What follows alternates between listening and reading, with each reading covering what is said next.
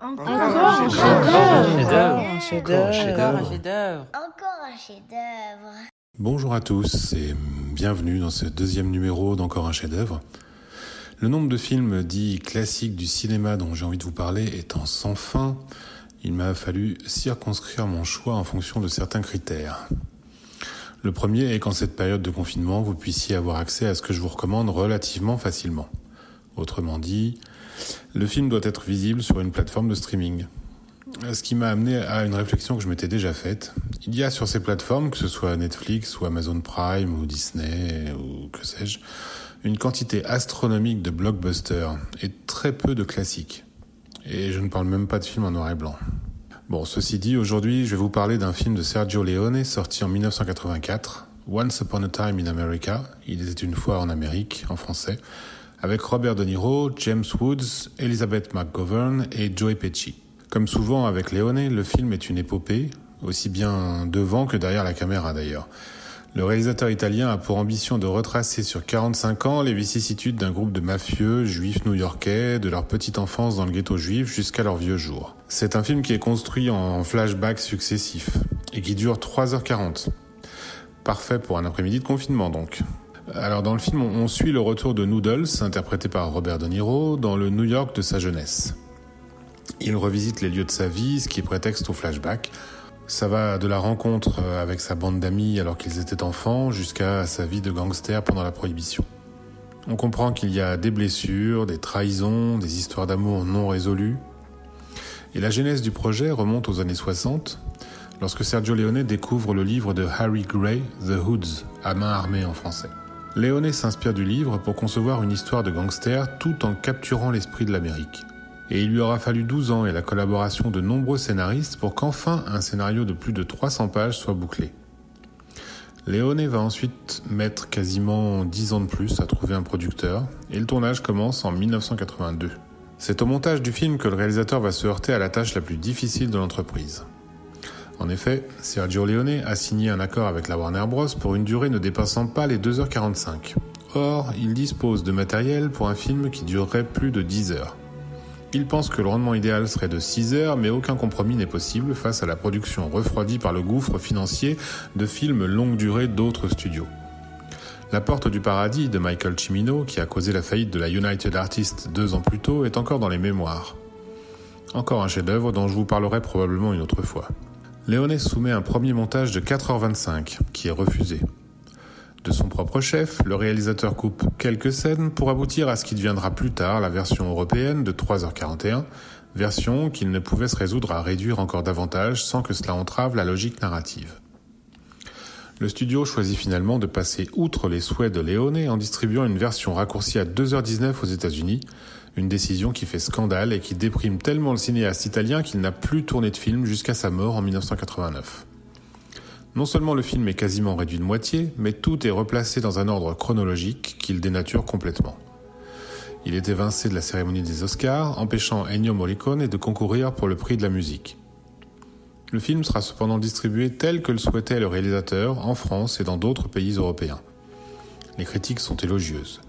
Pourtant, le film n'arrivera pas à convaincre un large public. Avec 1,5 million de spectateurs en France, il est très loin des 15 millions d'Il était une fois dans l'Ouest. Une version restaurée avec 22 minutes supplémentaires a été projetée le 18 mai 2012 lors du Festival de Cannes. La restauration a été réalisée par la Cinémathèque de Bologne, aidée par la Film Foundation de Martin Scorsese, selon les volontés de montage de Sergio Leone. Ces différentes coupes et remontages auront pour conséquence de laisser différentes versions du film. La version cinéma américaine de 139 minutes avec récit dans l'ordre chronologique, aujourd'hui heureusement disparue. La version Director's Cut de 221 minutes, la plus connue, sortie au cinéma en France puis en VHS et Laserdisc en 94, elle sera redoublée en 2003 pour une sortie DVD collector. C'est cette version que vous trouverez sur Amazon Prime Video. La version restaurée Extended Director's Cut de 251 minutes, diffusée lors du Festival de Cannes 2012, est sortie en Blu-ray en 2014. Elle contient des scènes inédites, mais il convient de préciser que les dégâts du temps ont énormément abîmé la pellicule de ces scènes, ce qui rend une image noircie et floue à certains moments.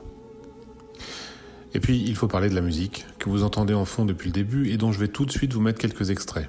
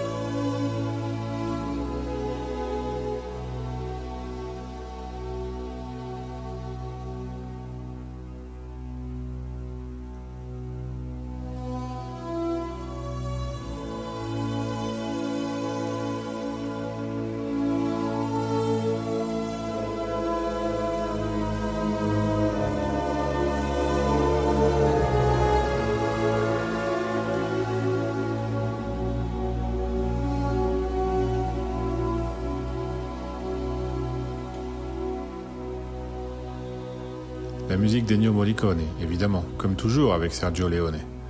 Difficile de classifier les partitions de Morricone, mais celle-ci figure sans aucun doute dans le très haut de son œuvre. Alors c'est un film long, bien sûr, une véritable épopée qui suit ses personnages et qui fait en sorte de prendre le temps de les connaître. On s'attache à eux, on suit leur vie, et le twist final, car oui, il y a un twist final, laisse un fort goût d'amertume et de compassion. Des vies et des destins croisés, Léonet réussit magistralement son pari de capturer l'esprit des États-Unis. Un film grandiose qui vous touchera si vous aimez les études de caractère. J'espère vous avoir donné envie. Vos avis et commentaires sont les bienvenus sur le site chronicast.com ou via Twitter, chronicastfr. Abonnez-vous pour recevoir les prochaines émissions et, comme toujours, un gentil commentaire et 5 étoiles sur Apple Podcast pour nous aider à gagner en visibilité.